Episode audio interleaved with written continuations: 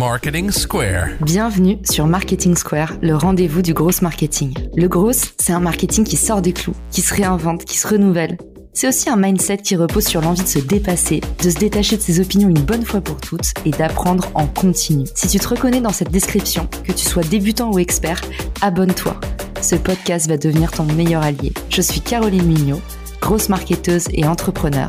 Et chaque semaine, je partage sans compter des astuces concrètes, des méthodes actionnables, des idées utiles pour faire grandir ton business et rester à la pointe des nouveautés. Si cet épisode te plaît, tu peux le partager en me taguant ou lui laisser 5 étoiles sur Apple Podcast.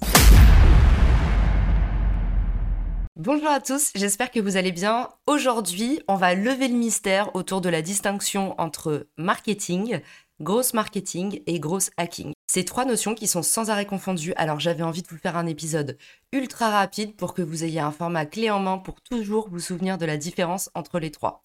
Les différences, elles sont super simples à saisir, il n'y a aucun mystère.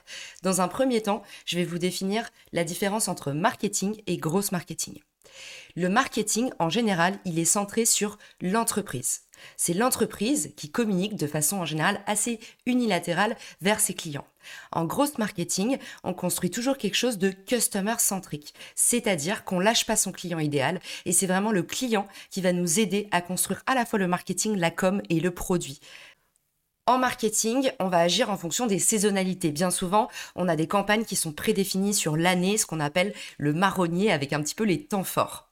En gros, c'est beaucoup plus agile. On n'est pas tellement sur un planning annuel avec des temps forts. On est vraiment en permanence en train de recéter depuis le terrain pour identifier bah, des zones où on gagne pas assez d'argent, des zones où on pourrait aller plus loin. En fait, on est toujours à la baguette de sourcier en train d'identifier ce qui marche, ce qui marche pas pour pouvoir sans arrêt s'améliorer par itération. Donc ça, c'est hyper important à comprendre. Dans un premier temps, je récapitule les différences. Marketing traditionnel, on est vraiment centré autour de l'entreprise. On va construire du coup des campagnes en fonction de la saisonnalité, alors que grosse marketing, on est vraiment sur le client et on va coller à une stratégie qui obéit vraiment depuis le terrain. En marketing, on est vraiment sur de l'acquisition. On veut aller chercher du client. En grosse marketing, on va travailler vraiment toute la valeur du client sur toute sa durée de vie. Donc on va travailler l'acquisition, en général, ça s'observe via le coût d'acquisition, combien on doit dépenser pour le recruter. Ensuite, on a la rétention. Et sur la rétention, bah, on va observer en général un indicateur qui s'appelle la LTV, la valeur du consommateur sur tout son cycle de vie. Et puis enfin, il y a l'upsell. Et en général, l'upsell, ça s'observe via la métrique du panier moyen, c'est-à-dire bah, combien votre, euh, votre client il a dépensé sur le site en tout. L'idée de l'upsell, pourquoi c'est très intéressant et pourquoi on travaille beaucoup en grosse, c'est qu'en général, bah, toutes les stratégies marketing, elles sont centrées, et le gros hacking aussi, vous allez voir, c'est centré sur l'acquisition et en fait rétention d'un client, le faire rester et de le faire redépenser, ça coûte beaucoup moins cher que d'aller chercher un prospect de zéro. Donc c'est pour ça que en grosse marketing, on est en général très centré sur la rétention et l'upsell. J'espère que vous avez compris la différence entre marketing et grosse marketing. Pour schématiser, c'est une image que j'adore donner. Pour moi, de façon très schématique, la différence entre un marketeur et un gros marketeur, c'est la même différence qu'un médecin généraliste et un médecin spécialiste. En fait, en marketing, vous avez des spécialistes par domaine qui vont traiter un domaine en particulier. Vous allez avoir euh, les RP qui vont faire des relations publiques, les relations presse. Vous avez le marketing produit, le chef de produit. Euh, ensuite, euh, vous avez le marketing digital avec le chef de projet digital, avec le community manager. Et en fait, le gros marketeur, c'est comme un médecin généraliste. On regarde, nous, toute la toute la colonne vertébrale. Et en fait, on va dire, OK, à cet endroit-là, c'est là que le bas blesse. À cet endroit-là, il y a quelque chose à faire. là, on perd trop d'argent. T'as mal aux pieds, mais peut-être que ça vient de la tête. Et ça, en fait, c'est très intéressant à comprendre dans le gros marketing. C'est vraiment la partie très transversale du marketing. La différence entre gros hacking et gros marketing, c'est que dans un premier temps, donc le gros hacking est vraiment centré sur de la croissance ultra rapide. Il va chercher une courbe exponentielle et finalement, peu importe combien ça dure, on va juste chercher le petit hack, c'est-à-dire bah, l'effet euh, détourné, le moment où paf, on a craqué un truc et euh, les résultats sont exponentiels très vite. Mais finalement, on n'a pas une vision long terme. Et ben en gros marketing, on est vraiment sur la vision long terme. Euh, en gros marketing, on va travailler la croissance vraiment sur tout son cycle de vie pour alors qu'en gros hacking, on va chercher un truc qui marche très fort, très vite, et quelque part, peu importe ce qu'il y a derrière. Donc c'est très court-termiste. Ensuite, le gros hacking, il est vraiment centré sur l'acquisition. Aller chercher un max de clients. Alors qu'en grosse marketing, on va vraiment encore une fois travailler toute la chaîne de valeur. C'est-à-dire que peut-être que le diagnostic en grosse marketing, ça va être bah aujourd'hui, si tu veux vraiment aller chercher du revenu, il faut mieux que tu travailles ton panier moyen, il faut mieux que tu améliores en fait euh, la rétention de tes clients existants au lieu d'aller en chercher d'autres. Ce qu'on identifie en grosse marketing, ce sont des viviers de croissance. Alors que le gros hacking, c'est vraiment aller chercher un maximum de nouveaux clients, un maximum de ronds en un minimum de temps. Ensuite, bah, vous vous en doutez, l'approche gros hacking, elle est vraiment centrée sur le business. On veut absolument faire du, on veut absolument faire du bif. Alors que l'approche grosse marketing, c'est vraiment, on est sur le client. On veut absolument travailler la satisfaction client parce que pour nous, le client, c'est la ressource numéro un de l'entreprise. C'est lui qui a toutes les réponses. Donc, pour caricaturer un peu, vous l'avez, vous l'aurez compris, le gros hacking, c'est plutôt orienté quick win. Donc en fait, le gros hacking, c'est très très bien si euh, vous avez envie euh, de faire euh, très bien, très vite, par exemple, remplir un maximum un événement. Donc ça, c'est des dispositifs. On va se dire, ok, comment est-ce que je peux craquer le truc? Là, j'ai ma soirée de Noël qui arrive. Il faut que j'ai un maximum de personnes en un minimum de temps. Là, il faut se mettre à fond dans les stratégies gros hacking et aller chercher comment craquer le truc. A contrario, si toute l'année vous voulez maximiser vos ventes et faire une entreprise qui tient sur la durée, on est plus sur du gros marketing.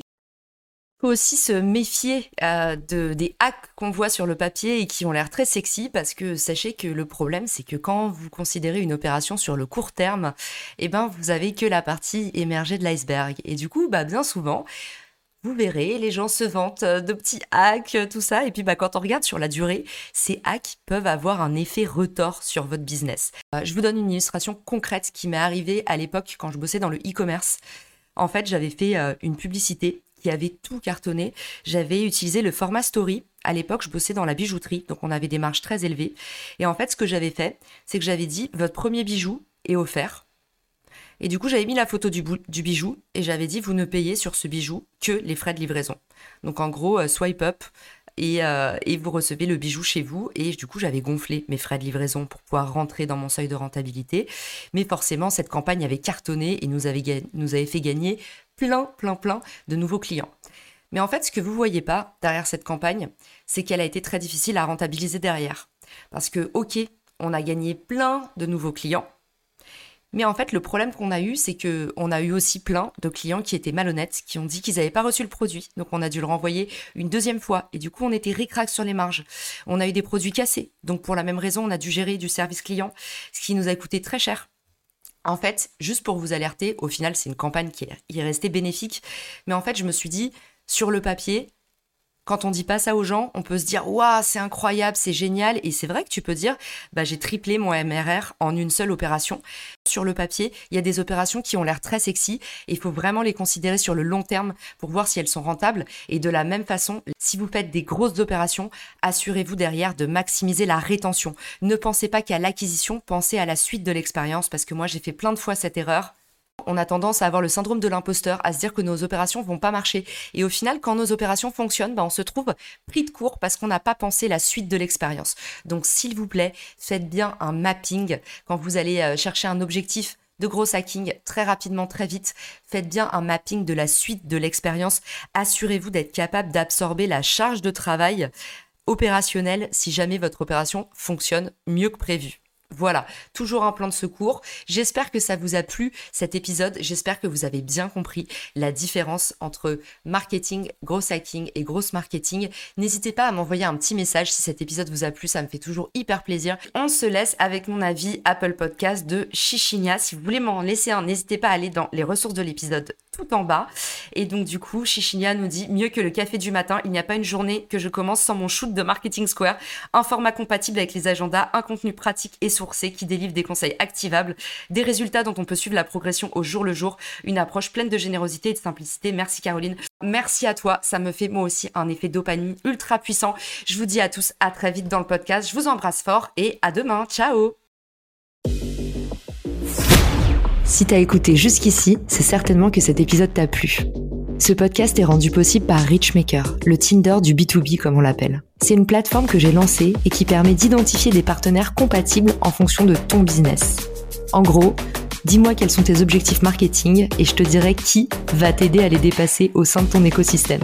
Pourquoi aller chercher ses clients un par un quand on peut placer sa croissance en pilote automatique? Plus d'excuses, passe à l'action et à très vite sur Marketing Square, le podcast du gros marketing. Marketing Square.